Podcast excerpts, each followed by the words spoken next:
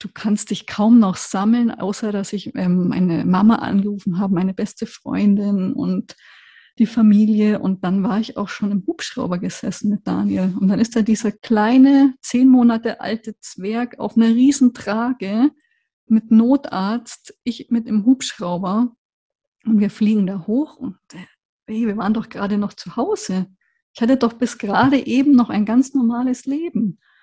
Und in dem Hubschrauber, in dem drinnen, habe ich immer geguckt. Ich habe immer hoch, runter, links, rechts und habe ich geschaut, okay, wie kann ich diese Tür von innen aufmachen? Ich habe immer die Hand von dem Notarzt beobachtet, die auf Daniels Brust war, die ist immer hoch, runter. Ich habe mir so gedacht, wenn die jetzt hier stehen bleibt, die Hand, ich mache die Tür auf, ich springe hier raus.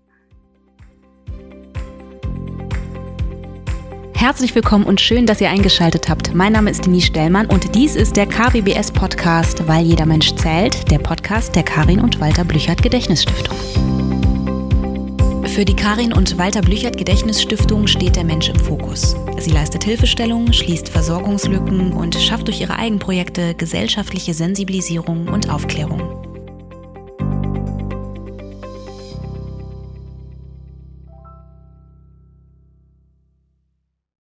Einen wunderschönen guten Tag und herzlich willkommen, liebe Leute, zu einer neuen Podcast-Folge. Die zweite, die ich in diesem Jahr aufnehme. Und ich freue mich, das könnt ihr euch überhaupt nicht vorstellen, über meinen Gast so, so sehr.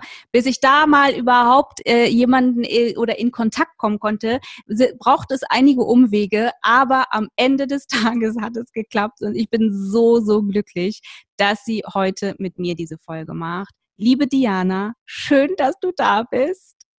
Hallo, ich freue mich auch. Vielleicht einmal ganz kurz für ähm, die Menschen, die jetzt überhaupt nicht wissen, wer ist überhaupt Diana. Ich sage euch jetzt mal, wer Diana ist. Diana ähm, ist die Mama von Daniel und zwar von Herzbube Daniel. Ich finde diese, diesen Namen übrigens sehr, sehr kreativ und grandios, um ehrlich zu sein. Ähm, und Diana und Daniel haben sehr lange Zeit im Krankenhaus verbracht. Insgesamt sind es 943 Tage, die Diana und Daniel auf ein Herz gewarten, äh, gewartet haben. Und äh, damit sind wir eigentlich auch schon mitten im Thema. Wir sprechen heute über das Thema Organspende. Für alle Menschen, die ähm, das triggern könnte oder für die das irgendwie, denen das schwerfällt äh, zuzuhören, ähm, hier einmal eine kleine Triggerwarnung. Ich würde mich aber freuen, wenn äh, ja, Menschen jetzt nicht wegschalten, weil es bequemer ist. Dieses Thema werden wir heute besprechen und wir besprechen aber auch oder sprechen mit, äh, ja, ich spreche mit Diana über ihre, über ihren Weg, über die die ganzen Emotionen, die da auch äh, ja natürlich stattfinden auf so einem Weg über den kleinen Daniel natürlich, wie es ihm und ihr heute geht und wie das Ganze in den letzten drei Jahren gelaufen ist. Diana, bevor wir so richtig ins Eingemachte gehen, sag doch vielleicht einmal so ein paar Sachen zu dir, wer du bist und, und was du gerne über dich sagen möchtest. Ja, ich, so viel gibt es gar nicht zu sagen. Ich bin Diana, bin 38 Jahre alt. Ja, was soll ich jetzt noch mehr sagen, als dass die letzten drei Jahre eigentlich ähm, mein Leben im Krankenhaus stattgefunden haben, fast drei Jahre. Und ja, das war ein sehr langer und steiniger Weg. Und den möchte ich heute euch so ein bisschen davon erzählen und euch ein bisschen teilhaben lassen, wie das alles angefangen hat und ja, wie wir die Zeit darum gebracht haben. Ja, ich bin richtig happy, dass, äh, dass wir uns gefunden haben und ähm, dass das funktioniert hat. Wie gesagt, ich habe alles versucht, liebe Leute. Es ist, Diana ist nämlich mittlerweile eigentlich ein Star. Und deshalb ist es, Und deshalb ist es gar nicht so leicht, äh, Diana ans Telefon zu bekommen oder so. Aber es hat geklappt. Ich sag mal, wie es ist. Gott sei Dank. Du hast schon gesagt, die letzten drei Jahre und du würdest gerne ähm, ja, ein bisschen mit uns teilen, wie das für dich war. Ich würde vorschlagen, wir fangen ganz vorne an.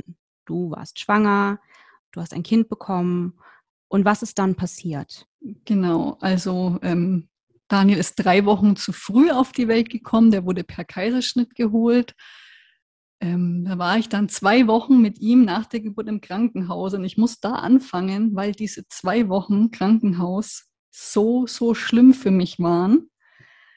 Also ich habe wirklich jeden Tag geweint. Vielleicht war es auch dann dieser Babyblues, aber ich habe gesagt, Krankenhaus ist so schlimm. Ich möchte einfach keinen Tag länger als nötig hier sein. Und als wir dann endlich nach Hause durften, ich habe immer aus dem Fenster die ganzen Muttis mit ihren Maxikosis gesehen, die heim durften.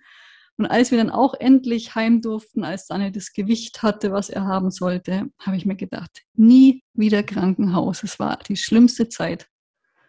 Ja, ich wusste noch nicht, was auf mich zukommt, denn diese zwei Wochen waren eigentlich gar nichts, überhaupt nicht schlimm. Wir haben dann wirklich zehn schöne Monate gehabt mit Daniel, bis es, bis er anfing, so um, er war acht, neun Monate alt, fing er an mit Husten. Und es ist ja erstmal nichts Schlimmes, aber der Husten, der wurde immer hartnäckiger und wurde immer mehr. Und wir sind immer öfter zum Arzt gegangen und von dreimal am Tag inhalieren mit ähm, Wasserstoff, wie heißt's? Wie heißt denn jetzt das? Ähm, Du weißt, was ich meine. Ja, ich weiß total. Äh, hä? Oh. Ich weiß total, was du meinst. Wasser mit Salz, so. Wie heißt denn Ja, ja, ich komme nicht drauf. Ich, aber ich weiß, was du meinst. Ich glaube, alle anderen wissen es auch. Jeder weiß es, genau. Und daraus wurde dann irgendwann Cortison und das dann nicht mehr dreimal am Tag, irgendwann alle zwei Stunden. Und der Husten wurde irgendwie immer mehr. Und wenn ich gesagt, ich habe dann geguckt, kann, kann er allergisch sein auf das, was er inhaliert. Wir haben jede Stunde nasse Handtücher auf die Heizung, haben Stoßlüften gemacht. Ähm, ich habe jemanden kommen lassen, der sich die Wohnung anschaut, ob da versteckter Schimmel ist. Ich habe immer gesagt, das ist keine normale Bronchitis. Ich kann mir nicht vorstellen, dass das alle Eltern durchmachen. Ja, wenn du beim Arzt bist, bist du halt da nur fünf Minuten und der hört ihn ein paar Mal husten und sagt, doch, doch, das ist normal. Und er hat auch so eine angestrengte Atmung gehabt. Wir waren dann sogar mal zwei Tage stationär im Krankenhaus weil es so schlimm wurde, die haben uns dann nach zwei Tagen wieder heimgeschickt und haben gesagt, dieses Kind ist so gut drauf, der hat nichts Ernstes. Das ist einfach etwas hartnäckiger. Eine Woche, genau eine Woche später, ähm, ist er in der Früh, stehe ich auf und schaue in sein Bettchen und der Daniel war wirklich so weiß wie sein Schlafanzug. Das war eine Farbe. Das Kind, der hatte keine Gesichtsfarbe mehr und die Lippen waren weiß und Normalerweise ist er ein sehr guter Trinker. Immer wenn er an sein, wenn ich seine Flasche habe, der hat gar nicht mehr reagiert, habe ich gesagt, Schatz, äh, wir müssen, wir hätten um neun Uhr einen Kinderarzttermin gehabt. Das war sechs Uhr in der Früh. Ich glaube, wir müssen ins Krankenhaus. Sollen wir einen Notarzt rufen? Ja, nee, wir können doch keinen Notarzt rufen. Wir waren doch vor einer Woche im Krankenhaus. Der hat ja nichts Ernstes. Du kannst doch nicht wegen einem Husten Notarzt rufen. Komm, wir fahren selber. Ja, und dann sind wir in die Notaufnahme gefahren. Da haben sie ihn wieder inhalieren lassen. Ich konnte dieses Inhalieren schon gar nicht mehr hören, weil ich immer gesagt habe, das bringt nichts. Danach hustet der genauso wieder. Dann hat es immer geheißen, ja, der hustet es dann ab. Da war aber nichts zum Abhusten. Also es war wirklich so weit. Er hat dann schon nach dem Trinken alles erbrochen, weil der Körper so schwach war. Und uns wurde erzählt, es ist gut, weil der Schleim rauskommt. Und Mama und Papa standen irgendwann dran und haben wirklich das Erbrochene durchsucht mit den Händen ich habe gesagt, da ist doch kein Schleim. Also man hat auch an sich selber gezweifelt. Und ja, dann haben sie ihn wieder inhalieren lassen im Krankenhaus und dann hat mal einer gesagt, er wird geröntgt. Nach diesem Röntgen, die haben es wahrscheinlich dann schon gewusst, haben sie gesagt, wir müssen jetzt einen Herzultraschall machen. Und ich sehe uns heute noch in dem Aufzug stehen, auf dem Weg in diese Kardiologie und mein Mann wurde ganz nervös und ich habe gesagt, du, das ist Routine, die wollen halt alles durchchecken. Der hat doch nichts am Herzen, also was glaubst denn du? Ja, und dann tut er diesen Ultraschallkopf auf den kleinen Daniel und ich glaube, das waren ein paar Sekunden, ist der mit seinem Stuhl, so ein kleiner Rollstuhl weggerückt und schaut uns an und sagt, das Kind ist todkrank, das braucht ein neues Herz. Und geht wirklich in dem Moment, geht der Boden auf unter dir und du fällst einfach nur. Und irgendwann habe ich dann so eine ähm, Hand auf meiner Schulter gespürt, weil ich habe zu dem Arzt gesagt, nein, er soll nochmal nachschauen. Er täuscht sich, Daniel hat nur eine Bronchitis. Und dann war eine Schwester hinter mir und hat gesagt, soll ich ihm psychologische Unterstützung holen? Und das war so, dann habe ich gewusst, so, das ist real, das, die meinen das jetzt tot ernst. Und es war so schrecklich. Es war wirklich wie so eine Nahtoderfahrung. Ich habe in Sekundenschnelle alles ablaufen sehen. Meine Schwangerschaft, die Geburt. Wir waren am Tag zuvor noch mit Daniel spazieren. Und irgendwie mein Inneres hat dann so wie so einen Schnitt mit einer Schere gesagt, so, das ist jetzt vorbei und wird nie wieder so sein. Und du kannst dich kaum noch sammeln, außer dass ich ähm, meine Mama angerufen habe, meine beste Freundin und die Familie. Und dann war ich auch schon im Hubschrauber gesessen mit Daniel. Und dann ist da dieser kleine, zehn Monate alte Zwerg auf einer Riesentrage mit Notarzt, ich mit im Hubschrauber. Und wir fliegen da hoch und hey, wir waren doch gerade noch zu Hause. Ich hatte doch bis gerade eben noch ein ganz normales Leben. Und in dem Hubschrauber, in dem drinnen, habe ich immer geguckt. Ich habe immer hoch, runter, links, rechts und habe ich geschaut, okay, wie kann ich diese Tür von innen aufmachen? Ich habe immer die Hand von dem Notarzt beobachtet, die auf Daniels Brust war, die ist immer hoch, runter. Ich habe mir so gedacht, wenn die jetzt hier stehen bleibt, die Hand, ich mache die Tür auf, ich springe hier raus. Ich kann das nicht aushalten. Das war so schlimm. Ja, und irgendwann dann ganz oben, du schaust halt so in den Wolken und denkst dir, soll ich jetzt beten, was soll ich machen? Und dann war so der Punkt bei mir und ich habe dann so nach oben geschaut und habe gesagt, nein, egal wer du da oben bist, welcher Gott, du kriegst den Daniel nicht. Es ist nicht so weit für uns und ich bitte dich nicht drum, ich sag dir einfach nein. Du kriegst ihn nicht. Und ich weiß auch gar nicht mehr, wie wir gelandet sind. Die nächste Erinnerung ist wirklich auf der Intensivstation alle rund um das Bett, ich weiß nicht, wie viele Leute da waren, Ärzte, Schwestern, um dieses kleine Kind, mit dem du gerade noch ganz normal spazieren warst und bei einem Arzt war, der der sagt, er hat Bronchitis. Also du kannst es gar nicht im Kopf verarbeiten. Ich war wirklich nur auf dem Klo gelegen, auf dem Boden. Ich habe geheult und habe geschrien und bis dann die Ärztin kam und es nochmal bestätigt haben und ich habe, ich kann mich erinnern, wie ich immer gesagt habe, im weinenden Zustand, nein, nein, bitte nehmt mir meinen Daniel nicht weg. Ich weiß gar nicht zu wem oder ich habe gesagt, er darf nicht sterben, nein, nein. Und die Ärztin war immer so ganz ohne Emotionen da gesessen und hat nichts dazu gesagt. Und ich fand das so schlimm, keiner hat dich in den Arm genommen oder jetzt drei Jahre später weiß ich, das ist ihr täglich Brot und es wäre noch schlimmer, wenn die wahrscheinlich auch geweint hätte. Aber damals, es war grauenvoll und die erste Nacht zu Hause, es hat geklingelt, ich war im Bett gelegen, meine Freundin kam, mein Mann hat sie reingelassen, weil er wusste auch schon gar nicht mehr, was er sagen soll. Er hat auch nur geweint. Und er hat sich dann einfach zu mir ins Bett gelegen. Wir sind wirklich hier wie so, in Embryonalstellung nur dran und haben beide nur geweint und geweint und es war wirklich wie wenn jemand gestorben ist. Es hat so wehgetan. Ich bin nachts aufgewacht, ich habe seinen Schlafanzug geholt und dran gerochen und er ist jetzt in diesem großen Krankenhaus und ich hier. Ich, du willst es gar nicht aushalten, das tut so weh, dieser Schmerz. Es ist wirklich unbeschreiblich. Ja, und dann gehst du halt von Tag zu Tag dort in die Station und fängst dort an, ja, immer mehr zu erfahren, was er eigentlich hat. Und ja, so vergeht dann Tag um Tag erstmal.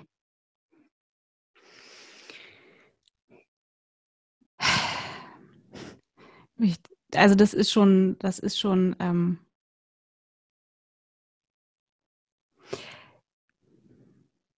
da muss man mal ganz kurz äh, atmen, weil das, ja. das, äh, also weil es eben, weil es sehr bildlich auch in einem abläuft. Ne? Ich kann, kann mir nicht mal im entferntesten vorstellen, das würde ich mir auch nie anmaßen, ähm, was in diesen Momenten passiert. Aber ich habe eine Idee davon, was Hoffnungslosigkeit ist und was tiefe Verzweiflung ist und ähm, was Angst bedeutet. Mhm. Und Angst ist, glaube ich, somit das, es ist nur ein Gefühl, aber es ist das schlimmste Gefühl der Welt. Und also du bist der Kleine ist dann, ihr seid dann mit dem Hubschrauber ins, ins Krankenhaus, er ist dann dort geblieben, du bist wieder nach Hause und es war erstmal gar nicht so richtig klar, was genau ist eigentlich, also es, es war wahrscheinlich relativ schnell klar, sein Herz funktioniert nicht, wie es soll. Mhm. Ab wann war klar, sein Herz ist nichts, was er behalten kann? Er wird ein, ein Spendeorgan brauchen das war eigentlich sofort in dem Moment klar. An dem, an dem Tag schon hat uns das die Ärzte gesagt. Es kam aber dann in den Tagen drauf doch noch mal so ein bisschen Hoffnung. Wir haben ihn wirklich sehr schnell wieder aufgepäppelt mit Medikamenten und der hat sich dann rasend schnell wieder gemacht. Der war dann dran gesessen und hat gespielt. Es war wirklich unglaublich.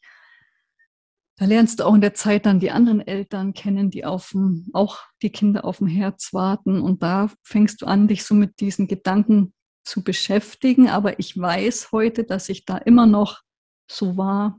Das wird nicht so sein. Wir haben das war jetzt das so erlebt, aber wir schaffen das noch irgendwie. Irgendwas passiert. Und in dieser Zeit, ich sage echt, ich bin, glaube ich, durchgedreht. Ich habe alles gemacht. Wir haben Leute jeden, den wir gekannt haben, der irgendwelche Glaubensrichtungen hatten, dass die zu ihren Gott beten. Ich habe Heilsteine gekauft, ich habe die auf seine Brust gelegt, ich habe irgendwelche Sachen daher gesagt. Alles nur, um das irgendwie nochmal abzufangen. Dann haben wir es wirklich nochmal eine Woche nach Hause geschafft. Die haben uns vor seinem ersten Geburtstag, also wir waren dann von Oktober bis 18. Dezember, einen Tag vor seinem Geburtstag, waren wir im Krankenhaus und dann waren wir noch mal eine Woche zu Hause.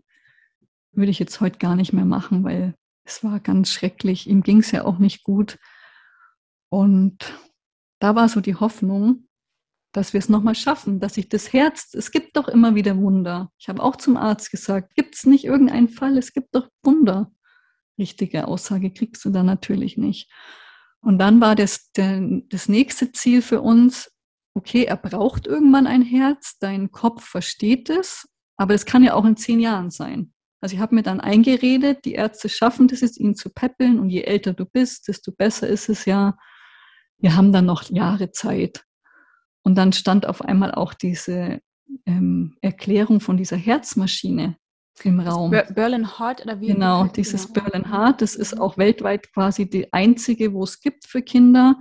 Und es war zu der Zeit noch ein Riesenkasten mit 100 Kilo, ungefähr so schwer wie ein Kühlschrank.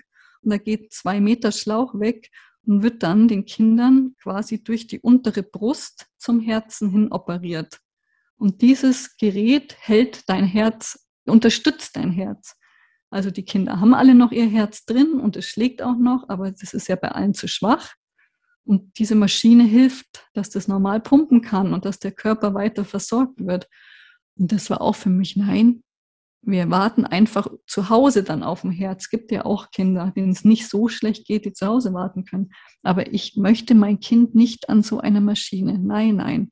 Also war es am Anfang sehr viel. Ja, weil du siehst ja so viel schlimme Sachen. Ich kannte ja sowas noch gar nicht, dass es sowas überhaupt gibt. Dann siehst du so ein großes ratterndes Ding, 24 Stunden rattert es. Wie sollst du das aushalten? Ach echt? Also das hat, das hat Sound. Die, die ja, also richtig, richtiges Rattern. Und die Ärztin hat dann eines am Montagmorgen kamen wir dann rein und dann hat sie gesagt, also Daniel hat eine ganz schlechte Herzfrequenz über, über Nacht gehabt. Wir müssen heute ihn noch notoperieren. Er muss an die Maschine. Das ist seine letzte Chance, weil entweder geht es ihm sonst so schlecht, dass sie die OP gar nicht mehr machen können, oder er schafft es auch gar nicht mehr. Und das war auch dann so ein Knackpunkt. Ich weiß es noch wie heute. Ich habe die wirklich, ich habe mich umgedreht, ich habe geweint und aus dem Fenster geschaut. Dann habe ich mich wieder zu ihr gedreht und habe gesagt, ja, machen Sie, was nötig ist. Machen Sie alles. Wir gehen den Weg, egal wie. Und Wann war das? Also die, ähm, die Entscheidung? War Im Februar. Also drei Monate nach. Ähm 23. Oktober sind wir hingeflogen mhm. und ja, Anfang, Anfang Februar hat er die Maschine gekriegt. Mhm. Ja, nicht mal vier Monate. Nicht mal vier Monate, ja. Da war er dann ein bisschen älter als ein Jahr. Genau. Wie hast du ihn in dieser Zeit erlebt? Also die Zeit von ähm, quasi Diagnosestellung bis zur ähm, Operation? Immer fröhlich. Also Daniel war schon als Baby immer ein lebenslustiges kleines Kerlchen und so war er auch im Krankenhaus. Solange gerade natürlich dann die Phasen waren, dass ihm schlecht dass er Schmerzen hat, weint er auch wie jedes andere. Aber sonst hat er einem das wirklich so leicht gemacht, weil er so lieb war und so süß und ja, einfach, ich sage immer, der hat es auch gezeigt, dass er leben will. Mhm der hat gezeigt, okay, wir, wir ziehen das durch, wir machen das. Weil irgendwo musst du ja auch mal eine Entscheidung treffen. Du kriegst ja auch wirklich diese Gespräche, die fragen dich, ob du überhaupt den Weg gehen willst. Und ich habe dann immer gesagt, ja, was können wir noch machen? Plan B? Nee, es nicht. Ja, warum sprechen wir dann jetzt darüber? Weil es auch Eltern gibt, die diesen Weg eben nicht gehen können. Und für mich war das einfach klar, dass wir den gehen werden. Die haben auch gesagt, sie werden eine lange Zeit im Krankenhaus bleiben. Ich dachte mir, boah, die meinen bestimmt zwei Monate oder so. Ich habe gesagt, Schatz, wir können doch nicht zwei Monate im Krankenhaus sein. Doch, das schaffen wir, hat er gesagt. Und dann habe ich andere Eltern reden hören. Und dann höre ich, wie die eine Mutter sagt, sie ist seit sechs Monaten hier. Und ich bin wieder ins Zimmer gegangen. Ich habe geweint. Ich, sage, ich kann nicht sechs Monate im Krankenhaus sein. Ich kann das nicht. Es geht nicht. Man kann doch nicht sechs Monate hier leben. Ja, es wurden dann 32 Monate draus. Und ich habe gemerkt, man kann. Der Mensch kann so viel mehr, als er denkt. Und man ist zu so viel mehr fähig, wenn man, wenn es ums Überleben geht. Wenn man muss. Wenn man muss, genau, wenn du mhm. keine andere Wahl hast oder die andere Wahl eben nur was ist, was man nicht aussprechen will. Was passiert in dir, wenn du, wenn Menschen, wenn du Menschen deine Geschichte erzählst und sie dir sagen, boah, ich könnte das nicht? Ja, ich mag das überhaupt nicht, wenn ich das höre, weil ich kann es auch nicht. Ja, klar, es denkt sich jeder, schau mal, die hat es so toll gemacht, die ist so stark. Nee, ich bin genauso wie jeder andere, der jetzt zuhört. Es ist niemand stärker oder schwächer. Ich habe da so viele verschiedene Eltern erlebt, weißt, tolle, starke und dann, ohne das jetzt gemeint zu sagen, zu sagen, ah, die können doch nicht bis drei zählen. Und die haben alle diesen Weg gegangen, wo du sagst, die schaffen das nicht, weil sie es müssen. Und wenn, du wirst nicht gefragt, du wirst nicht nach diesem Schicksal gefragt. Und natürlich hätte ich es nicht annehmen wollen. Ich hätte auch lieber ein stinknormales Leben. Aber du musst einfach. Und auch jeder, der wo es das sagt, du kannst es nicht, doch, du könntest es auch, weil du es musst. Ja, ich finde das sehr wichtig, dass, ähm, dass du das sagst und würde mir wünschen, dass Menschen, besonders mit diesem Satz, ich könnte das nicht, ein bisschen vorsichtiger umgehen und ihn vielleicht nicht so häufig nutzen, wenn Menschen ihnen erzählen, was in ihrem Leben passiert ist oder womit sie ähm, ja, jonglieren müssen oder mussten. Denn Fakt ist, wenn du keine Wahl mehr hast, hast du keine Wahl mehr. Dann hast du genau zwei Möglichkeiten. Entweder du kannst oder du stirbst. Mhm. Und deshalb ist es wichtig, dass man da ein bisschen achtsamer mit umgeht. So ein Satz lässt sich sehr schnell so dahin sagen. Äh, dann ist Daniel an die an das Berlin Heart gekommen. Mhm. Wie war die Zeit danach? Also als er dann an diesem an dieser unterstützenden Maschine war, wie war das für dich? Wie war das für ihn? Also für mich war das am Anfang sehr schlimm. Es war schon dieses Gewarte, dass er jetzt in den OP geschoben wird, war ganz schlimm, weil er war ja gerade mal ein Jahr und ich habe mir immer überlegt, wie soll ich ihm denn das erklären, dass er jetzt gleich einschläft und aufwacht. Ich habe mir es immer versucht, mir zu vorzustellen, wenn dir das passiert als Erwachsener. Du wirst schlafen gehen, wachst auf und bist an so eine Monstermaschine hinoperiert. Also es war für mich wie im Horrorfilm, diese Vorstellung. Es war für mich so unmenschlich.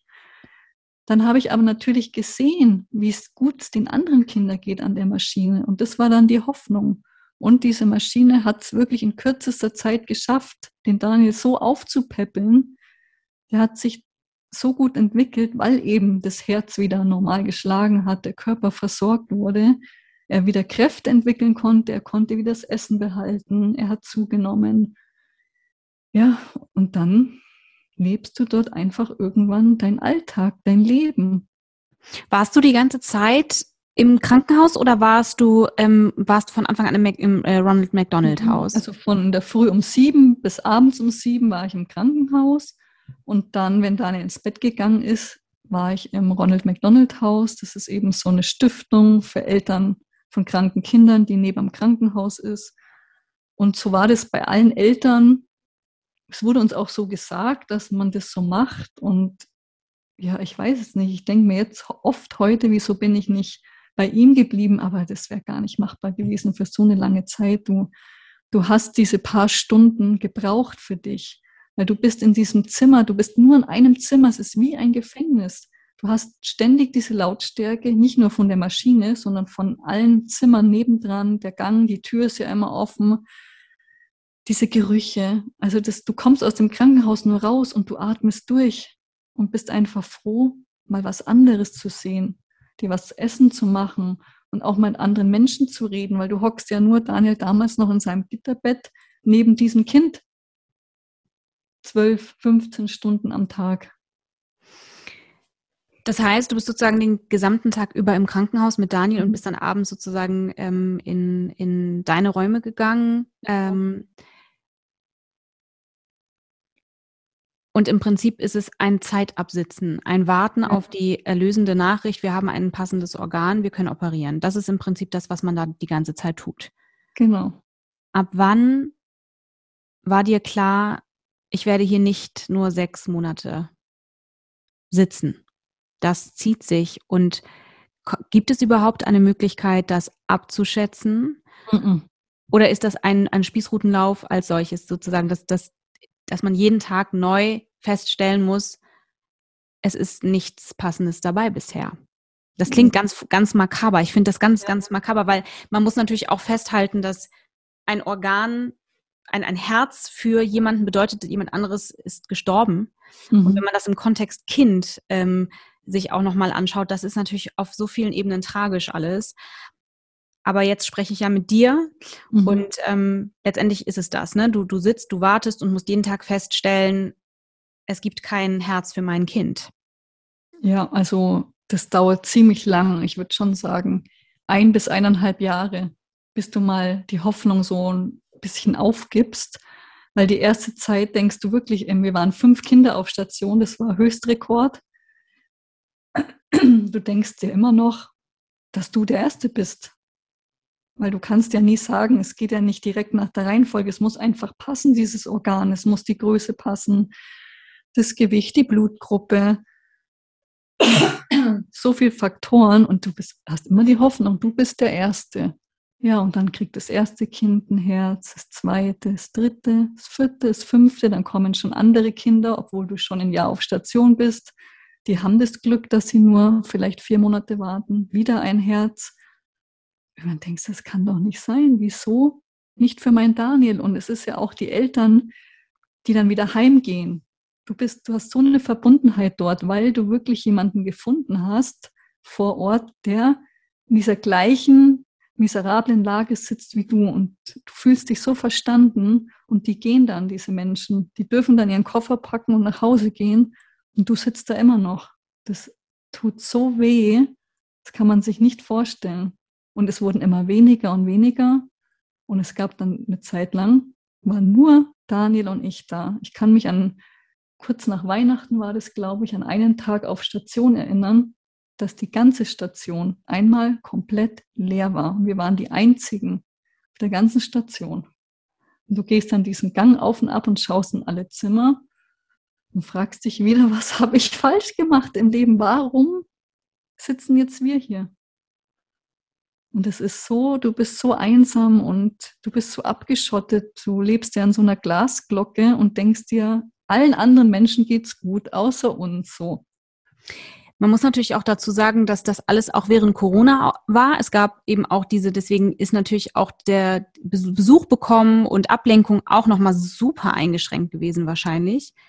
Wie war das denn mit deinem, also mit dem Vater von Daniel? Habt ihr gemeinsam äh, dann im Ronald McDonald Haus mhm. gewohnt? Also habt ihr richtig da gelebt oder gab es noch sozusagen das Ursprungszuhause? Nein, das gab es gar nicht mehr. Also der Papa von Daniel, der Christian, der war jeden Tag da. Der war am Anfang noch ganz normal in der Arbeit, ist immer um fünf gekommen und dann waren wir zusammen noch da und irgendwann hat es dann angefangen, er ist gekommen und ich bin gegangen, weil du um jede Stunde, die du dort draußen sein konntest von dem Krankenhaus, dankbar warst. Am, am Abend? Ja, am genau, abends. Und dann nach eineinhalb Jahren kam ja Corona. Dann hat bei ihm auch das Homeoffice angefangen, was er dann im McDonald's-Haus machen konnte. Und da konnte er mich dann auch noch viel mehr unterstützen. Er war ja auch so schon wirklich, bin so froh, dass der jeden Tag da war, andere Väter hatten die Möglichkeit nicht. Die haben nicht äh, in der Nähe gearbeitet. die kamen nur am Wochenende, die waren allein oder die, es gab Familien, die haben noch Kinder zu Hause gehabt. Die Mütter haben ihre anderen Kinder nicht gesehen. Und wenn ein Kind dann Schnupfen hatte, dann durfte es auch nicht ins Krankenhaus reinkommen. Die haben die wochenlang nicht gesehen. Also es ist wirklich, das ganze Leben ist ja auf den Kopf gestellt. Wir haben da in diesem Ronald McDonald Haus in einem Zimmer gelebt, zweieinhalb Jahre. Dein normales Zuhause kannst du aber auch nicht aufgeben. Also du musst auch Miete weiterzahlen und alles, weil du weißt ja nicht, es mhm. kann ja heute der Anruf kommen und dann darfst du vielleicht in zwei, drei Wochen wieder nach Hause. Also du kannst nichts planen, du lebst nur in diesem Hier und Jetzt und hoffst. Seid ihr unterschiedlich mit diesem Schicksal umgegangen, du und dein Mann? Habt ihr unterschiedliche, also wie war der Umgang? Ich, es ist ja ein mhm. Prozess wahrscheinlich. Du gewöhnst dich auch an Schwere, weil du mhm. auch da keine Wahl hast. Das hat sehr viel wahrscheinlich mit einem Autopilot-Modus zu tun. Äh, wie seid ihr damit umgegangen? Mit dieser Ungewissheit, mit dem Warten, mit dem Nichtplanen, mit der Angst um das Kind, mit, mit, mit, mit der Verzweiflung? Also er war generell eher so, dass er nicht über das Schlechte reden wollte.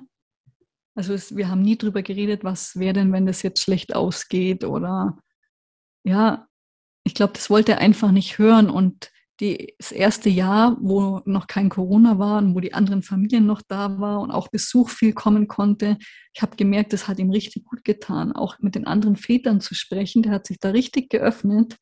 Und das war dann in dem letzten Jahr, ist es ja komplett weggebrochen. Und es ja dann doch gibt, sage ich mal so, bei vielen Männern und Frauen noch den Unterschied, ich habe dann halt meine Freundin, ich habe dann das Telefon zur Hand genommen und habe dann erzählt, erzählt. Männer sind nicht so die Telefonierer, viele. Er hat dann, es sind auch mal Freunde vorbeikommen, vielleicht auf ein Bierchen oder so, aber nicht diese Schwere von Thema, was er sich jetzt von der Seele reden konnte, wie ich das dann machen konnte. Und ich glaube schon, dass er das vielleicht irgendwo gebraucht hätte. Sind euch Menschen weggelaufen? Sind Freundschaften äh, kaputt gegangen, weil es für, ja. für die zu schwierig war?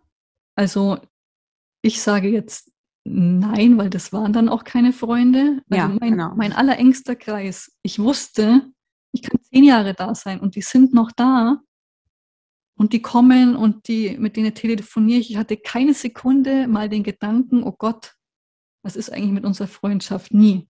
Mhm. Und es war dann unterm Strich war es so, es gibt immer die einen, die haben sich nicht gemeldet, die haben uns nicht besucht, die sind dann jetzt einfach auch aus meinem Leben draußen und ich würde nicht mhm. mal sagen, das ist schade, das ist einfach so. Mhm. Aber ich habe so viele Leute gewonnen dadurch. Ich habe tolle Menschen kennengelernt. Es haben fremde Menschen, die haben ihre Hilfe angeboten. Also ich habe sowas noch nie erlebt, dass sowas möglich ist fremde Menschen, die haben uns Essen gebracht, die haben uns das vors McDonald's-Haus, die haben Päckchen gepackt, Spielzeug für Daniel, eine Duschcreme für mich, einfach nur, damit man mal ein Lächeln hat. Also die Hilfe war wirklich unbandig. War Instagram für dich eine, ein, ein, ein, ähm, eine Verbindung nach draußen? Eine Möglichkeit, außerhalb des Krankenhauses in irgendeiner Art und Weise stattzufinden? Ja, auf jeden Fall. Einfach nochmal einen Kontakt nach draußen zu haben, nicht nur in dieser Glasglocke zu leben. Ja. Also wie eine, wie eine, wie eine, ich überspitze das mal, aber wie eine Art Überlebensstrategie sozusagen. Ja, genau. Und natürlich auch immer mit dem Hintergrund, ich habe das damals überhaupt angefangen, weil ich selber nichts gefunden habe im Internet. Mhm. Ich habe so nach Gleichgesinnten gesucht. Und da habe ich mir gedacht, dann muss man doch das Thema nach außen tragen, weil vielleicht dieser eine Mensch, dem leider, was man niemandem wünscht, aber ich nicht verhindern kann, vielleicht ein ganz schlimmes Schicksal bevorsteht, aber der gar nichts über Organspende kennt, wenn er vielleicht zwei Wochen, zwei Monate vorher sich mal mit dem Thema auseinandergesetzt hat, fällt die Entscheidung vielleicht anders aus. Das war immer so meine Hoffnung, weil ich hätte alles für Daniel getan. Ich bin zu dem Direktor gegangen im Krankenhaus und ich habe gefragt, wenn es kein Herz gibt, kann ich ihm mein Herz geben. Ich hätte alles gemacht.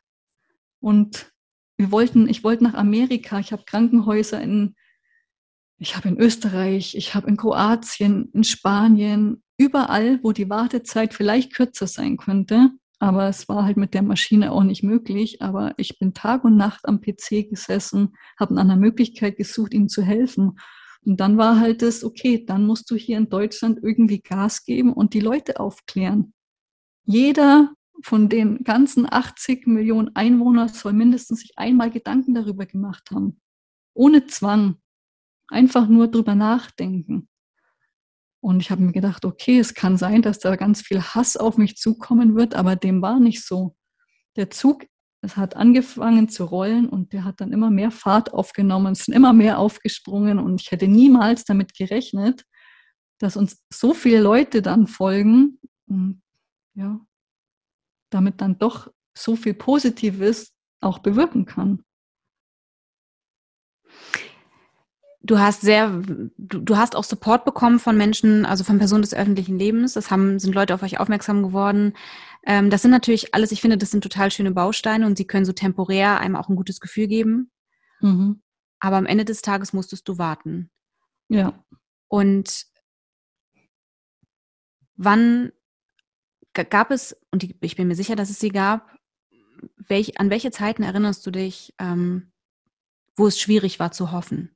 Wo du das Gefühl hattest, ich weiß gar nicht, wo ich noch Kraft hernehmen soll. Wie bist du mit diesen, mit diesen Momenten umgegangen? Erinnerst du dich an so prägnante Situationen in diesen fast drei Jahren, ähm, wo du dich auch gesorgt hast um dich?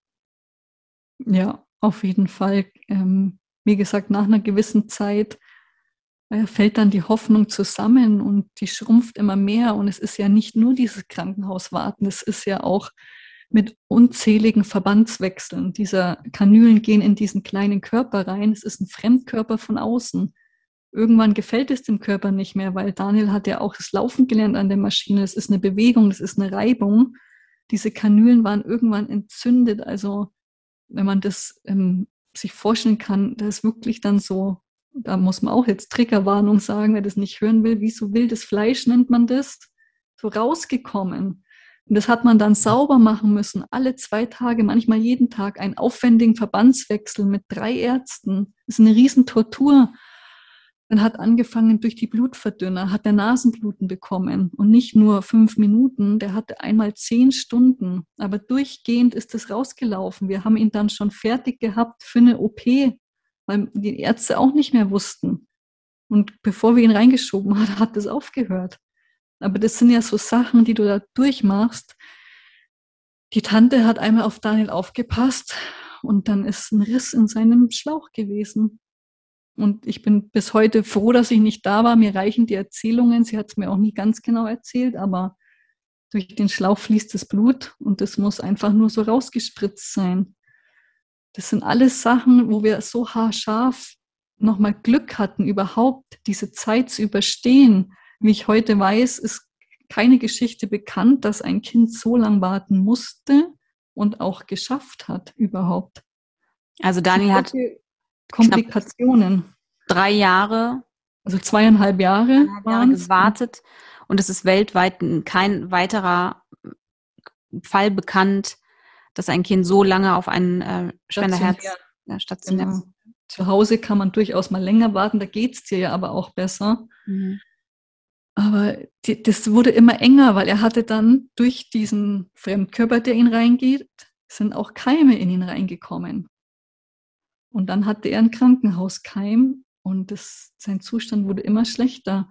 Antibiotika, Infusionen, wieder ähm, Zugänge an Hals, an den Händen, irgendwann nur noch dauerhaft Antibiotika, weil sobald wir das abgesetzt haben, ging es ihm wieder schlecht. Und du denkst dir halt, okay, wie lang kann er das Antibiotika noch nehmen, bis sein Körper irgendwann resistent wird? Mhm. Und man weiß ja auch, dass sehr viele Menschen im Krankenhaus an Krankenhauskeimen sterben. Und es war dann nicht mehr das, dass sein krankes Herz die Angst war. Es war wirklich das, was kommt jetzt noch, dass wir die Zeit nicht schaffen. Und ich hatte dann oft einfach keine Kraft mehr, keine Lebensenergie mehr. Ja, habe mir oft mal vorgestellt, dass ich ihn einfach den Schlauch von der Maschine abmache und mit ihm den 13. Stock hochfahren, einfach runterspringen. Solche Filme laufen dann bei dir ab, weil du kannst nicht mehr. Oder ich habe mir gewünscht, dass wir alle drei im Bett liegen, die Augen zumachen und nicht mehr aufwachen, weil ich einfach Ruhe wollte. Ich wollte kein Gepiepe mehr, kein Geratter mehr, kein Gewarte mehr, keine Schmerzen mehr. Also du kommst auf jeden Fall immer wieder an den Punkt. Sehr oft. Was hat dich gehalten? Daniel selber. Immer wieder, wenn ich in das Zimmer rein bin und er mich angelacht hat, der will einfach, das ist so ein Kämpfer und ich muss mich zusammenreißen. Ich muss nicht diese, ich habe nicht diese Schmerzen und der kleine Kerl, dem tut was weh und kurz danach lacht er wieder. Und da habe ich mir versucht, ein Beispiel dran zu nehmen. Und ich konnte es ihm auch schlecht in seinem Alter erklären mit Worten. Deswegen habe ich mir gedacht, okay, er muss positive Energie bekommen. Ich kann nicht neben ihm sitzen und immer weinen und jammern und alles ist so schlecht. Deswegen mache ich das abends, wenn er schläft, mit mir selber. Und untertags bin ich einfach für ihn, versuche ihn ein normales Leben zu ermöglichen. Ich habe das Krankenhauszimmer wie ein Kinderzimmer eingerichtet mit bunten Bildern und Spielzeug und dass er gar nicht in diese schlechte Stimmung verfällt. Und habe mir gedacht, dass man wenigstens durch das Positive, wie so eine, ja, eine Selbstheilung war ja nicht möglich, aber ihm die Kraft dadurch zu geben, diese lange Zeit zu überstehen. Puh. Diana, hast du Schokolade neben dir liegen zufällig? Nee. Kannst du dir Schokolade holen?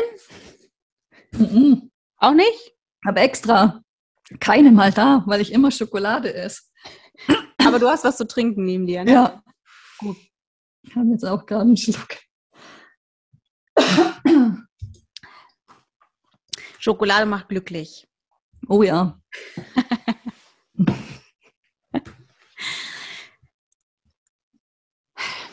Wenn du das so erzählst, ich würde gerne einmal an dieser Stelle ähm, kurz auch nochmal für alle, die zuhören, sagen, dass natürlich alles, was wir hier besprechen, also Diana ähm, erzählt die Dinge, die sie erzählen möchte. Und ähm, sie, wir, wir haben natürlich über alles gesprochen und dass wir da so ähm, reingehen in die Geschichte, äh, hat natürlich damit zu tun, dass diese Transparenz insoweit einen Mehrwert hat, hat, als dass Menschen anders an dieses Thema rangehen, anders informiert sind und verstehen, wie wichtig eben auch das Thema Organspende ist. Und dazu kommen wir auf jeden Fall gleich auch. Ich wollte nur mal ganz kurz dir die Möglichkeit geben, einen Schluck Wasser zu trinken und eigentlich Schokolade zu essen, aber du hast ja keine. später, später. Hm. Der Tag, ich glaube, es war gar kein Tag, sondern es war eine Nacht, in der ihr erfahren habt, dass es ein Organ gibt. Ja. Erzähl mir davon. Der Tag, auf den wir so lange gewartet haben.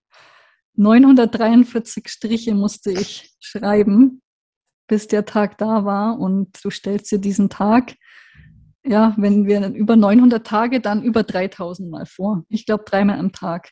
Immer wenn ein Arzt vorbeiläuft, stellst du dir vor, wie der jetzt abbiegt und in dein Zimmer kommt wie wird es sein? Bin ich da? Ist der Papa da? Ist die Tante da? Wo bin ich? Und dann kommt es wie immer ganz anders, als man denkt. Und genau so ist es auch dann, wenn man nicht damit rechnet. Ich war im McDonald's-Haus. Ich habe das letzte halbe Jahr komplett bei Daniel im Zimmer geschlafen, weil es ihm so schlecht ging. Das heißt, ich war knapp 20 Stunden am Tag und Nacht bei ihm und habe mich dann in der Früh immer geduscht, weil wir hatten keine Dusche im Zimmer, kein Klo. Und der Papa hat ihn dann mit ihm gefrühstückt und auch abends das Gleiche, dass ich immer so zweimal zwei Stunden am Tag für mich hatte. Und ich war gerade drüben abends und der Papa schreibt mir eine SMS, es ist ein Herz für Luca da. Das ist ein anderes Kind auf Station gewesen, der auch noch nicht so lang da war, der aber zu der Zeit 17 war und wir wussten, es wird nicht so lang gehen. Und wie bei jedem anderen Kind habe ich mich riesig gefreut und dann kommt aber auch wieder dieses tiefe Loch und du weinst. Mhm. Erstens, weil du es wieder nicht bist und zweitens, weil ich diese Menschen auch wieder in Anführungszeichen verlieren werde. Ich habe mich auch mit der Mutter wieder super verstanden und damit sind die wieder weg. Es kann doch nicht wahr sein. Und ja, ich habe dann, muss sagen, quasi mein Bruder, ich habe eine Familie in München, die kenne ich seit ich vier Jahre alt bin. Das ist einfach, bin mit denen aufgewachsen und der Kontakt ist immer da. Es ist wie Bruder, Schwester, zweite Eltern. Bin dann hingefahren, weil glücklicherweise wohnen die auch nur zehn Minuten vom Krankenhaus. Habe gesagt, du musst mich abholen. Ähm, ich brauche was zum Trinken. Ich brauche Alkohol. Und ich habe geweint im Auto und habe gesagt, schon wieder nicht wir. Wir waren dann bei ihm und haben was getrunken und auf einmal klingelt mein Handy und Krankenhaus ruft an. Was dachtest du, was, was dachtest Gar du? Gar nicht mehr, weil die ersten Monate hat nie das Krankenhaus angerufen und wenn dann angerufen haben, dann waren teilweise so Nachrichten, die Stationsclowns sind da, wollt ihr hochkommen? Oh Gott, und ich, bitte ruft nicht wegen sowas an, mir bleibt das Herz stehen. Oder die letzten Monate, die Telefon klingelt, Daniel hat Fieber, mhm. Daniel hat dies und das, nur negativ. Und ich dachte mir, oh Gott, was ist jetzt schon wieder? Und dann war die Stationsschwester dran und sagt, ähm, ja, Diana, wann kommst denn du heute ins Krankenhaus? Es war 9 Uhr abends. Da habe ich gesagt, ja, in einer halben Stunde komme ich. Ja, ob ich jetzt bitte schon kommen kann. Ja, warum? Ist Daniel wach? Weint er? Nein. Ist er aus dem Bett gefallen? Ist irgendwas passiert? nee, ich soll einfach kommen. Und dann dachte ich mir schon erstmal, okay, der ist unruhig oder der weint und die will mich nicht beunruhigen. Also jetzt am Telefon hat sie dir das nicht gesagt? Gar nicht. Und das war ja auch schon wieder der Punkt, weil alle anderen Eltern, wenn es nicht untertags war, wurde das am Telefon mitgeteilt. Und trotzdem waren wir nervös. Gell? Der Flo, der hat dann gesagt, schnell, wir fahren. Der hat Gas gegeben und auf einmal klingelt wieder das Handy, wieder Krankenhaus. Diana, kannst du bitte den Christian mitbringen? mein Herz, ich, was ist denn los? Und dann hat sie aber schon wieder aufgelegt. Dann habe ich ihn angerufen und gesagt, Schatz, wir treffen uns vom Eingang, irgendwas, ich weiß nicht, was da los ist. Die wollen, dass wir beide kommen, abends um neun. Hattest du Angst? Ja, ich habe gesagt, scheiße, da ist jetzt irgendwie der Schlauch wieder. Oder und dann habe ich einmal den Satz gesagt, glaubst du, dass das einmal was Positives ist für uns? Aber weil dann eben Luca mhm. das Herz bekommen hat, ich habe das noch nie erlebt oder gehört, dass zwei in einer Nacht im gleichen Krankenhaus war das schon wieder so weit weg. Und wir sind dann in den neunten Stock mit dem Aufzug hoch. Und dann geht diese Schiebetür von der Station auf und ich laufe auf zu Daniels Zimmer und vor seinem Zimmer steht eine Traube von Ärzten und Schwestern und Pfleger und warten dort alle. Und jeder Schritt, also habe so Herzklopfen gehabt. Ich habe versucht, dass ich in ihren Gesichtern was sehen kann. Und durch diese Masken, die man jetzt trägt, habe ich auch kein Lächeln und nichts gesehen. Und je näher ich gekommen bin, habe ich Tränen gesehen. Die haben Tränen in den Augen gehabt. Ich, hab, ich kann dir gar nicht sagen, was in einem vorgeht.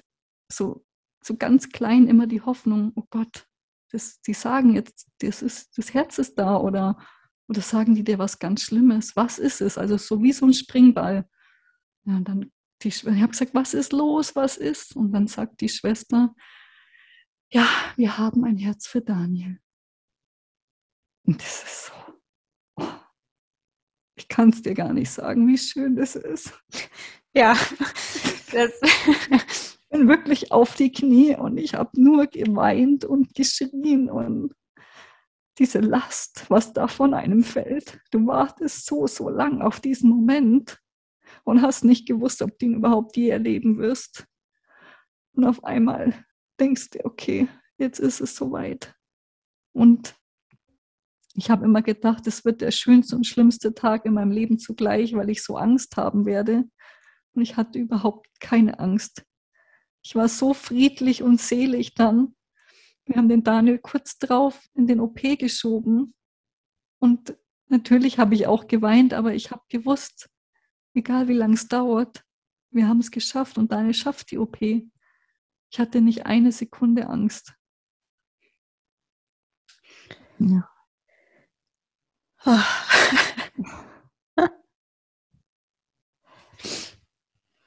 Also war das ein, ein sehr, sehr, sehr klares Gefühl von, jetzt wird es gut. Ja, also es ist unbeschreiblich. Ähm, zum Vergleich, wenn man ein Kind bekommt, dann ist auch immer so, diese Liebe ist sofort da, die ist ja schon im Bauch da und dann hast du das Kind auf den Arm und du liebst es. Du weißt aber gar nicht, dass da noch viel mehr kommt, dass du das Kind für Tag für Tag noch mehr lieben wirst und imstande dazu bist. Aber dieses Gefühl ist noch, noch zehnmal mehr, weil du einfach so weißt, was es heißt, das Leben geschenkt zu bekommen, diese zweite Chance, dass die uns jemand gegeben hat. Und du weißt ja auch, was, was auf der anderen Seite ist. Und ich bin auch, wir haben Daniel in den OP geschoben und im gleichen Schritt sind wir ins Krankenhaus in die Kirche gegangen. Ich habe eine Kerze angezündet für das Kind und für Daniel, weil ich einfach auch durch diese Zeit im Krankenhaus so nah auch am Tod war. Ich habe gewusst, was für ein Geschenk uns da diese Eltern machen. Ich habe Kinder sterben, sehen, hören, alles. Das will man nicht einmal im Leben mitkriegen. Ich kann es leider gar nicht mehr an zwei Händen abzählen, was ich dort alles erleben musste. Was man einfach niemanden auf dieser Welt wünscht. Es ist das Schlimmste, was einem passieren kann. Ja, und dass dann diese Menschen doch noch uns diese Chance geben. Es ist unbegreiflich. Also so dankbar. Ich werde für immer dankbar sein. Es wird kein Tag vergehen, an dem ich nicht dankbar bin und auch an das der Kind und die Eltern, auch wenn man kein Gesicht dazu hat, aber an die denken werde. Also das ist so ein Moment, wo ich es hasse, dass ich mit dir diese Folge über Zoom mache und dass ich nicht neben dir sitzen kann und ähm, dich umarme, wenn ich es dürfte, natürlich. Ähm, also weil das ist ja, ne, das, weißt du, das verlässt ja sämtliche professionelle Ansätze hier, ist auch völlig mhm. egal, weißt du, also das ist einfach so mensch, menschlich, das ist so ein, das ist, das ist so echt, das ist so voller Emotionen, das ist, da, ist, da ist so viel drin, ähm, dass es mich fast ein bisschen ärgert gerade, dass ich nicht irgendwie in deiner Nähe sein kann. Aber lass dir gesagt sein, dass ich wirklich sehr dicht dran bin gefühlt und ähm, du meine gesamte Wertschätzung hast, auch wenn ich das hier nur über Distanz ähm, dir sagen kann. Und du hast was sehr Wichtiges gesagt und das ist tatsächlich ja dieses, wie nahe Freud und Leid auch tatsächlich im Leben nebeneinander liegen ähm, und was für eine was für eine Hochachtung man hat auch vor den Eltern, die ein Kind verloren haben und einem anderen Kind sozusagen ein Leben schenken ähm, ich finde, das ist so mit die, das sprengt so jede Vorstellungskraft. Das, ähm, das, das, das, mhm. das kannst du nicht, du, das kannst du nicht fühlen oder, oder ähnliches, wenn du das nicht erlebst. Ich glaube, das ist etwas, ähm, was, das sprengt einfach so ganz viele Grenzen und, und ganz viel Vorstellungskraft ähm, und macht, macht so unendlich viel, aber es mit so viel mit so viel Respekt und, und, und Feinfühligkeit in diesem Themenfeld, dass ich ähm, nur erahnen kann, was das in dir gemacht hat und auch in deinem, in deinem Mann. Aber es ist aus eurer Perspektive, und ich habe ja eingangs schon gesagt, ich spreche heute mit dir, ähm, das Beste, was passieren konnte in dieser Geschichte. Und damit meine ich nicht, dass ein anderes Kind verstorben ist sondern nur die Tatsache, dass Daniel lebt. Ja. Weil ich das super schwierig finde. Ne? Es ist so, ja, das impliziert irgendwie, ja, da ist ein Kind gestorben, deswegen kann er leben. Nee, nee, das ist nicht der Punkt der, für mich, sondern Daniel lebt. Und der Grund, warum er leben kann, das ist eine andere Geschichte ist, das sind so zwei, zwei Geschichten und die kann man nicht miteinander koppeln, auch wenn man das glaubt, dass das irgendwie miteinander zu koppeln ist, ist es eben überhaupt nicht. Nee, weil ich sage immer, zum, das, um das mehr zu verdeutlichen, wenn ich jetzt irgendwann an diesem langen Weg gesagt hätte, nee, wir gehen den Weg doch nicht mehr, schaltet die Maschinen ab. Ich hätte dieses Kind nicht retten können. Ja. Dieses Kind wäre, auch wenn Daniel kein Herz mehr gebraucht hätte oder wir hätten es nicht gewollt, wäre dieses Kind auch gestorben. Es ist nicht wegen oder weil uns ja. gestorben. Ja. Und das Ende von dieser schlimmen Geschichte ist immer das gleiche. Und die Eltern haben nur einen Zwischenschritt gemacht, ein Geschenk und mehrere Kinder wahrscheinlich in der Nacht dadurch noch gerettet. Daniel hat die OP den Umständen entsprechend gut überstanden. Ja. Er war Mhm. recht schnell wieder fit. Ja. Ähm, da zeigt sich, dass, dass, dass, dass, was das für ein krasser kleiner Junge ist. Und was die Medizin Was, ja. machen kann, es ist Mhm. verrückt, ja. Er hat natürlich auch drei Jahre knapp ähm, im Krankenhaus verbracht. Er hat das alles erlebt. Das macht natürlich was mit einem kleinen Menschen. Ja. Wie ist der Stand jetzt? Wie, wie lebt ihr? Wann konntet ihr das Krankenhaus verlassen? Wie war das für dich zu gehen? Aus einem, weg von einem Ort, der ja, auch wenn du dir das anders gewünscht hättest, trotzdem eine lange Zeit dein Zuhause war. Wie war das, zu sagen, ich, ich gehe jetzt, ich verlasse auch die, die Ärzte, die Ärztinnen, die Krankenschwestern, die Pfleger. Wie hast du dich mit all dem gefühlt? einem lachenden und einem weinenden Auge. Also ich glaube, ich habe da Stockholm-Syndrom gehabt in dieser Zeit. Du freundest dich dann mit dem der Situation an. Also du musst ja irgendwo und so sehr du das hast, fängst du dann auch irgendwann an, das zu lieben und denkst dir, wenn ich jetzt aber gehe, werde ich nie wieder hier sein. Jetzt mit Abstand betrachtet, ja oh Gott, und Gott sei Dank, ich will auch nie eine Sekunde mehr. Aber damals ist es echt komisch auch das McDonald-Haus, es war unser Zuhause und die Leute, die da arbeiten im Krankenhaus McDonald-Haus, die vielen Eltern, was wir kennengelernt haben. Du fügst dich dann dem ein und du lebst da und es ist dann schon komisch. Es ist nicht nur eine reine Freude, also es ist dann schon fast wie so ein bisschen Vermissen, so die Leute, die Menschen, nicht die Situation. Wie, so ein bisschen Heimweh, so ein, so ja. ja. Aber wenn du dann hier heim, wir sind heimgekommen und wir haben ja in der Zeit, ähm, sind wir tatsächlich umgezogen, weil ich auch gesagt habe, ich möchte ganz neu anfangen. Ich möchte nicht mehr in das alte Zimmer und Daniels altes Babyzimmer. Es war ja ein Babyzimmer und Daniel war dann schon dreieinhalb Jahre alt. Einfach neu anfangen. Und als wir dann zu Hause waren, das war sofort wie als wären wir nie woanders gewesen. Auch für Daniel auf was man uns auch vorbereitet hat, ja, und alles ganz langsam und erstmal Zimmer für Zimmer und ganz wenig Leute, aber der hat sich sofort wohlgefühlt und Wahnsinn, wie er das gemacht hat.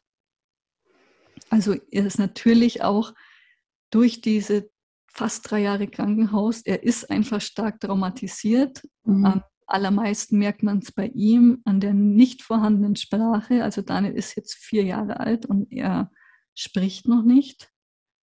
Er hat als Baby sehr früh angefangen zu lautieren, Mama zu sagen. Ich glaube, er wäre ein richtiger Quatschbär eigentlich.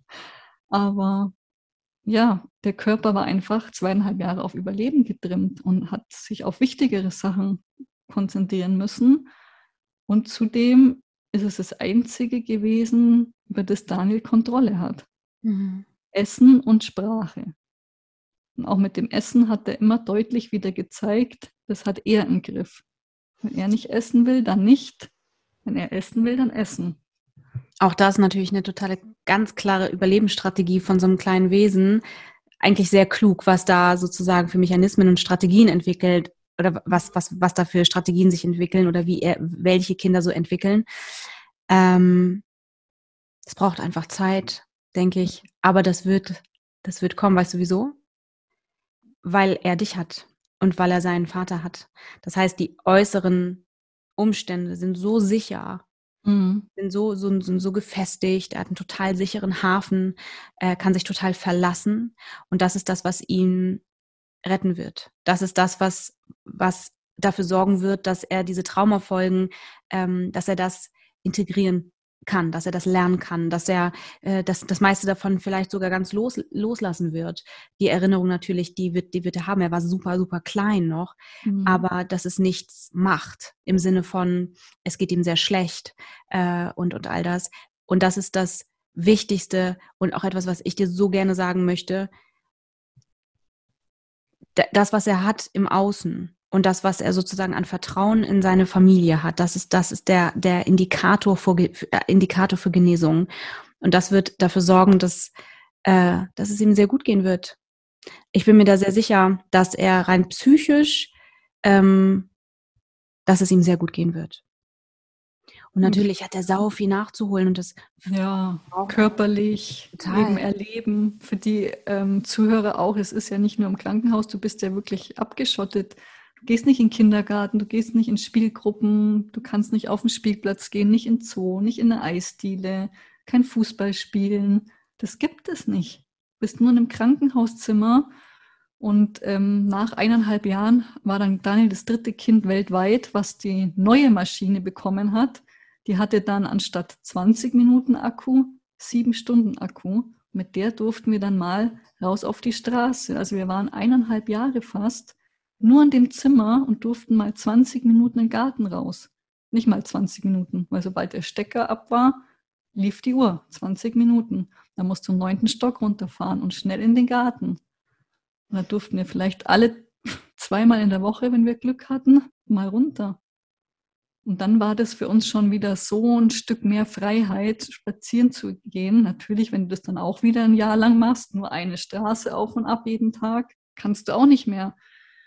Aber nur mal zum Verdeutlichen, wie eingesperrt du da bist, was so einem Kind alles fehlt in der Entwicklung.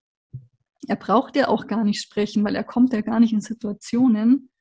Er wird nicht gefragt, was er haben will oder nicht haben will. Es wird erst fremdbestimmt. Er kommen jeden Tag Menschen rein, die einen machen Übungen mit ihm, die einen tun ihm weh. Er weiß nicht, dass das gut für ihn ist, wenn man jetzt den Verband wechselt oder er einen Zugang kriegt, eine Spritze.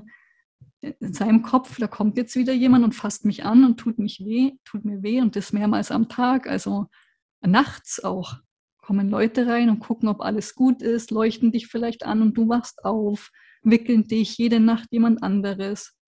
Es waren alles total liebe Menschen, aber was das halt mit so einem Kind macht, das weiß man ja nicht. Und deswegen muss er das ja alles erstmal verarbeiten und aufholen und sehen, okay, da gibt es jetzt doch noch ein anderes Leben da draußen.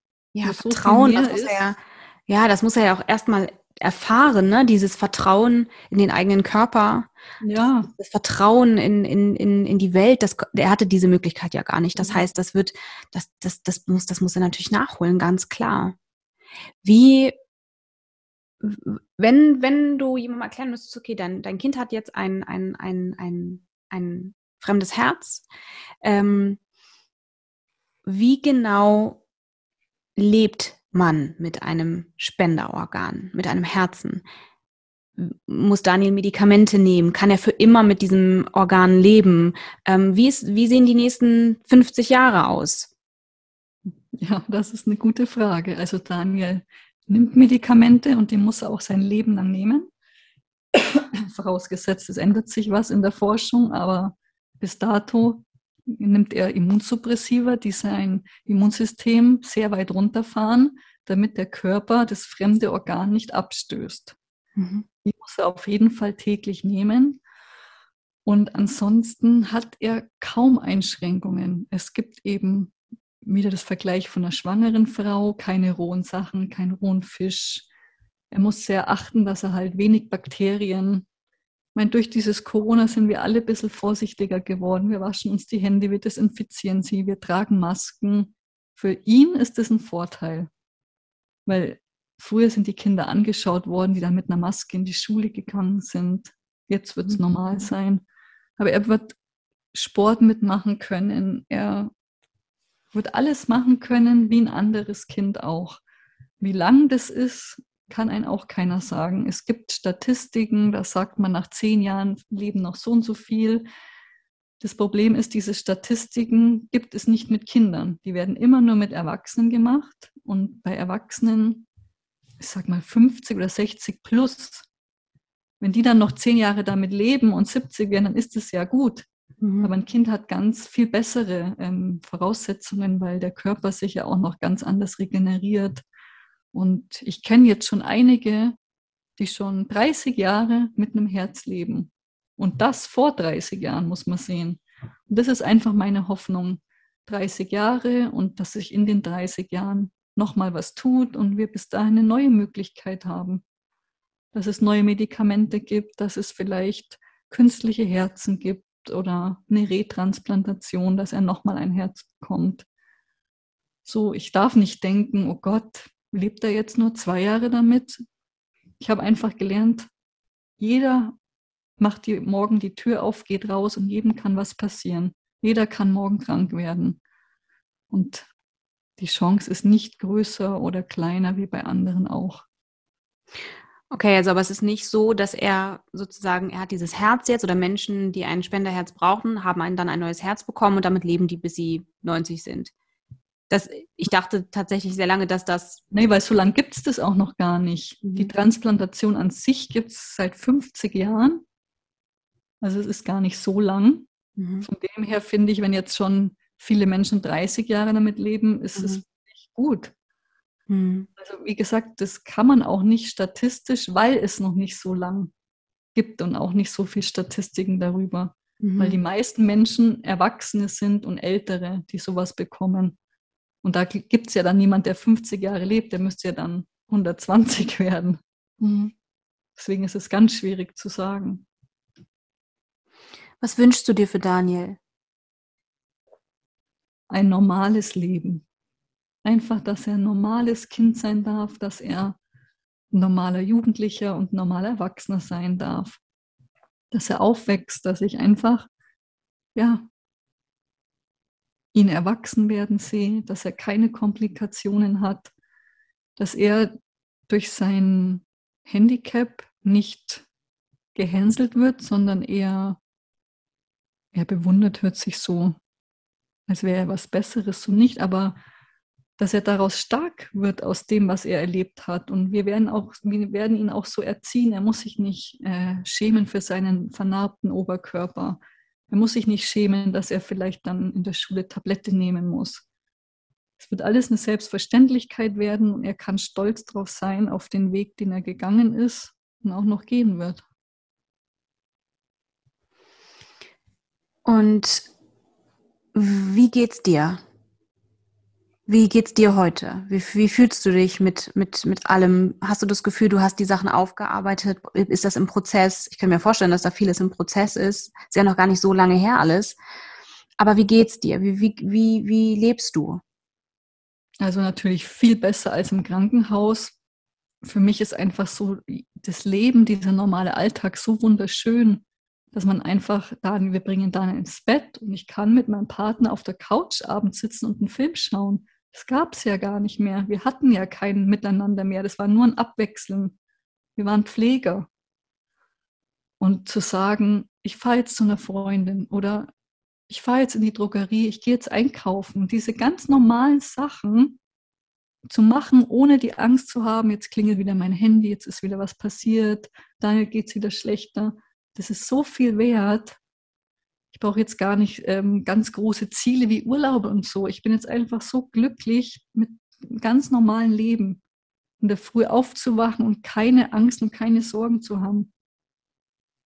Das ist das größte Geschenk. Aufgrund eurer Geschichte versteht sich ja auch irgendwie von selbst, dass das Thema Organspende etwas ist, was dir wichtig ist und wo du das Gefühl mhm. hast, da muss deutlich mehr Aufklärung auch hin und das muss irgendwie, es läuft ja auch in Deutschland tatsächlich relativ blöd, ja. ähm, wenn man das mal kurz ein bisschen zensiert äh, sagt. Ähm, kannst du vielleicht einmal ganz kurz anreißen, wie läuft das in Deutschland mit der Organspende? Wie läuft es woanders und was wünschst du dir? Genau, also in Deutschland ähm, ist man halt nur Organspender, wenn man, man wird direkt gefragt. Also wenn ein Mensch stirbt, werden die Angehörigen danach gefragt. Außer du hast natürlich einen Organspendeausweis, dann sieht man, was der Wille ist, aber es werden trotzdem die Angehörigen. Also du kannst auch einen Organspendeausweis haben und deine Eltern sagen dann oder dein Partner, nö, ich will es trotzdem nicht. Die haben immer das letzte Wort, mhm. egal was du ankreuzt. Und es haben einfach viel, viel zu wenige so einen Ausweis, weil dieses Thema irgendwie gar nicht groß präsent ist. Also wenig in Printmedien, Fernsehen oder sonstigen Sachen. Es ist ganz, ganz wenig Aufklärung und es gibt halt viele Leute, die einfach Angst haben. So, die wissen nicht, was ist dann. Und in anderen Ländern ähm, ist es so, du bist automatisch Organspender, wenn du verstirbst. Man muss dazu sagen, die Leute denken immer, oh, man stirbt und ist Organspender. Nee, du kannst nur Organspender werden, wenn du hirntot bist. Und der Hirntod kommt bei unter einem Prozent aller Todesfälle vor. Also weißt du, wie wenig Leute überhaupt ein Organspender sein können. Und wenn da noch 80 Prozent vorher nicht gesagt haben, was sie gern hätten und damit den Angehörigen es leichter fallen würde zu sagen, ja, der soll spenden, wie viele durch dieses Raster fallen, wie wenig Organe es gibt. Mhm. Du machst dich da sehr stark für. Du erklärst auch immer wieder auf zu diesem Thema. Ähm, was sind Aussagen, die dich auf die Palme bringen zu diesem Thema? Ja, zum Beispiel, ähm, die lassen mich dann sterben, wenn ich einen Unfall habe. Mhm. Also kein Rettungssanitäter schaut erstmal in Ruhe in deinen Geldbeutel. Es interessiert den überhaupt nicht. Wenn du einen Unfall hast und auch stirbst, bist du auch kein Organspender, weil du bist tot, wenn du es noch ins Krankenhaus schaffst. Es wird für jeden Menschen das Möglichste getan, um zu leben. Also ich habe das ja auch auf Station mitbekommen, wo Fälle waren, wo du gedacht hast, boah, wieso schieben sie eigentlich den noch in OP? Es wird alles probiert, um einen Menschen zu retten. Und wenn der 90 Jahre alt ist und nicht, ach, den lassen wir sterben, weil der einen Organspendeausweis hat. Nein, für ein Krankenhaus ist so ein Organspender sogar eine Belastung, weil der blockiert in Anführungszeichen einen Intensivplatz für längere Zeit. Er braucht verdammt viel Arbeit. Die müssen ähm, nochmal andere Ärzte kommen lassen, die das bestätigen von anderen Krankenhäusern. Intensivschwestern müssen da sein. Es ist eine enorme Belastung. Also keiner schreit, ja, ich will jetzt einen Organspender haben. Und dann gehen die Organe auch woanders hin. Also die werden verteilt von einer Organisation, die heißt Eurotransplant. Und die haben ein Computersystem, wo die sehen, wer ist als nächstes dran. Also bringt es dem Krankenhaus überhaupt nichts, dich jetzt sterben zu lassen oder dass die einen Organspender haben. Und das verstehen viele Leute nicht. Die denken immer, da wird Geschäft gemacht. Mhm. Das ist so die größte Angst, was ich eigentlich höre. Ja. Wo kann man sich denn einen Organspendeausweis besorgen? Bei organspende-info.de gibt es die kostenlos. Kann man sich einfach bestellen. Ja, und eigentlich sollten sie bei jedem Arzt liegen. Wenn es von mir ausgeht, an jeder Tankstelle, in jedem Supermarkt, könnten die ja ganz ungezwungen ausliegen, weil ähm, ich habe ja ganz tolle Freunde, die in der Zeit, als wir im Krankenhaus waren, ganz viele Wochenenden verbracht haben und Stände aufgebaut haben.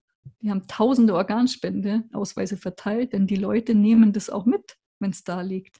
Mhm. Aber selten einer, ach komm, ich setze mich jetzt an PC und bestelle mir den.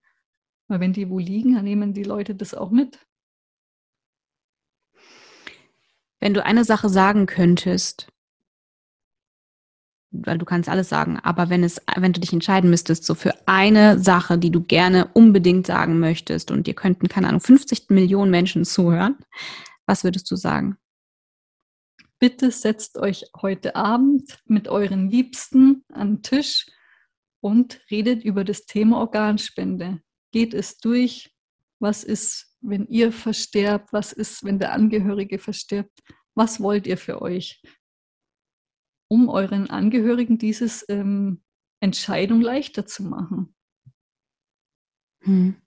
Weil jemand, der wo noch nie sich über das Thema Gedanken gemacht hat, dann, wenn es soweit ist, sagt niemand ja, weil es ist erstmal, du verlierst einen geliebten Menschen, du willst dir doch jetzt nicht noch Gedanken machen, ob du Organe spenden willst. Du hast den Kopf so voll. Das passiert dir bestimmt dann auch, aber die Chance ist ein bisschen höher, wenn du weißt, der Verstorbene hätte das so gewollt und wir erfüllen ihm diesen Wunsch.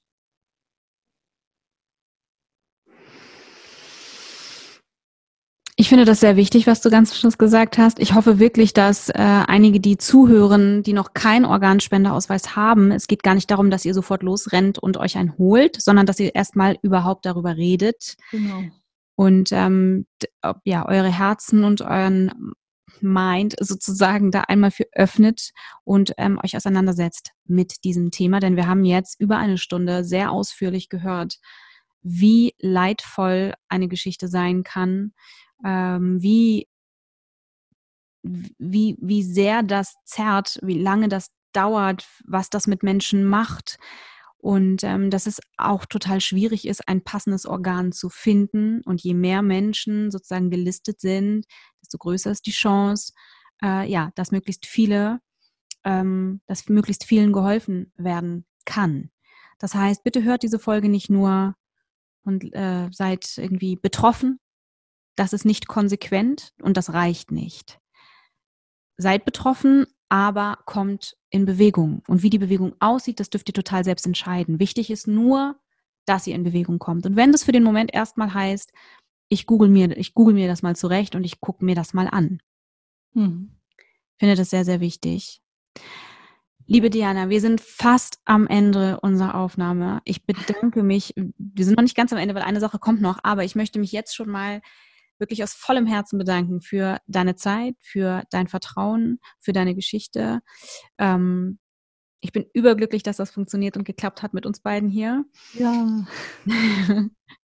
Übrigens, das muss man auch noch mal ganz kurz droppen hier. Diana und ich, wir sind eigentlich in der Tiefe unserer Herzen schon immer miteinander verbunden. Wir, genau. wir lieben nämlich die Kelly Family. Nur, dass ihr das alle einmal gehört das habt. Das war der Aufhänger, warum ich dir überhaupt geantwortet habe. Ja.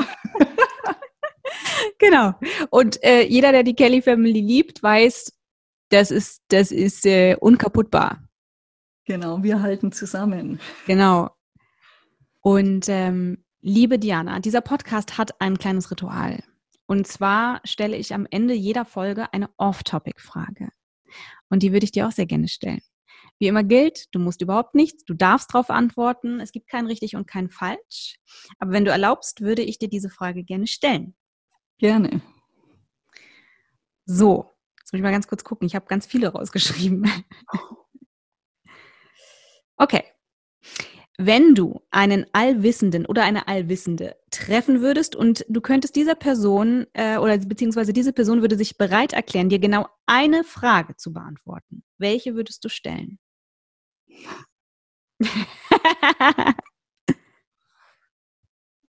Dann würde ich fragen, werde ich ein glückliches Leben haben?